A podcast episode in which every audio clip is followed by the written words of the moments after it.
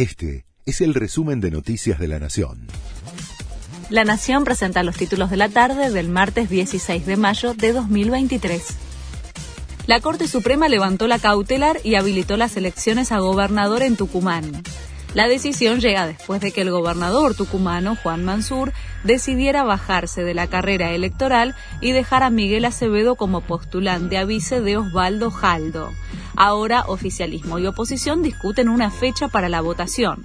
Podría ser el 11 de junio. El sindicato de neumático logra un aumento de casi 127% gracias a una cláusula inédita de las paritarias.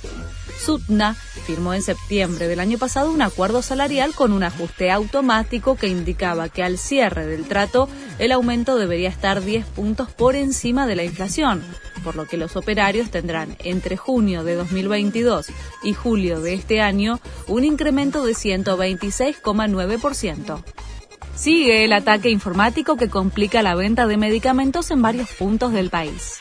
Continúan los inconvenientes para millones de usuarios que no pueden comprar en farmacias con los descuentos correspondientes. El ataque es contra el sistema de validación de la identidad de beneficiarios de empresas de medicina prepaga y obras sociales. Shakira lo hizo otra vez.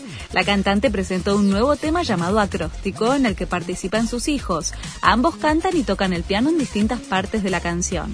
El video lleva más de 13 millones de reproducciones en YouTube en apenas un día y es número uno en tendencias de música.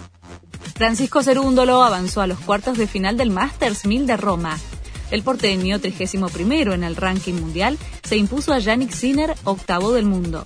Ahora le toca enfrentar al noruego Casper Ruud, a quien derrotó en Barcelona el mes pasado, para seguir avanzando en el torneo. Este fue el resumen de Noticias de la Nación.